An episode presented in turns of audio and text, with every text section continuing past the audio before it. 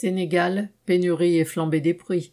La crainte d'une explosion de colère face à la flambée des prix inquiète les dirigeants africains, comme le montrent nos camarades de l'Union africaine des travailleurs communistes internationalistes, UATCI-UCI, dans le numéro du 19 juin de leur journal Le pouvoir aux travailleurs.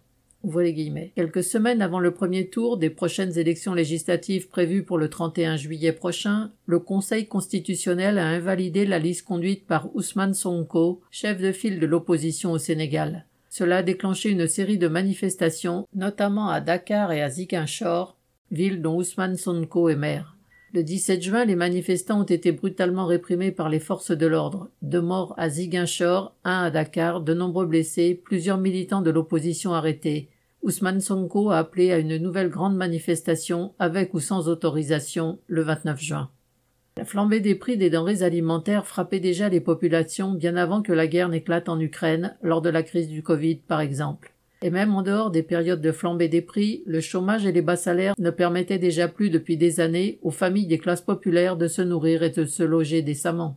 Aujourd'hui la situation est catastrophique et empire de jour en jour. La moindre pénurie de carburant ou la moindre augmentation de son prix se traduit par une cascade de hausse des prix des produits de base. Tout augmente sauf les salaires. C'est la crainte des explosions de colère qui a poussé Macky Sall, actuel président de l'Union africaine, à négocier auprès de Poutine, au nom de ses collègues africains, pour trouver le moyen de libérer l'exportation du blé ukrainien par voie maritime.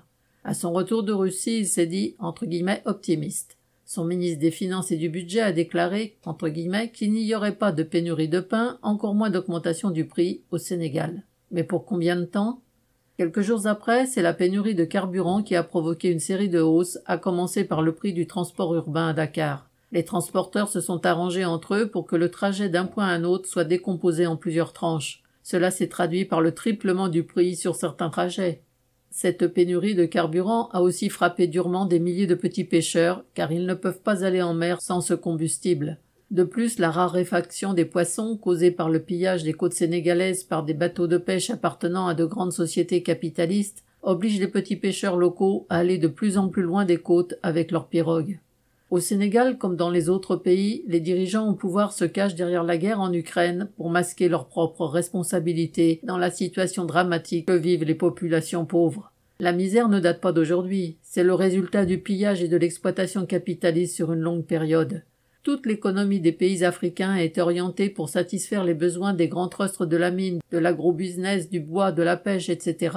Les paysans qui pratiquaient auparavant l'agriculture de subsistance pour satisfaire leurs propres besoins alimentaires ont été transformés en ouvriers agricoles dans les plantations de cacao, de café, d'EVA, d'arachide, de coton, de palmiers à huile et autres produits d'exportation.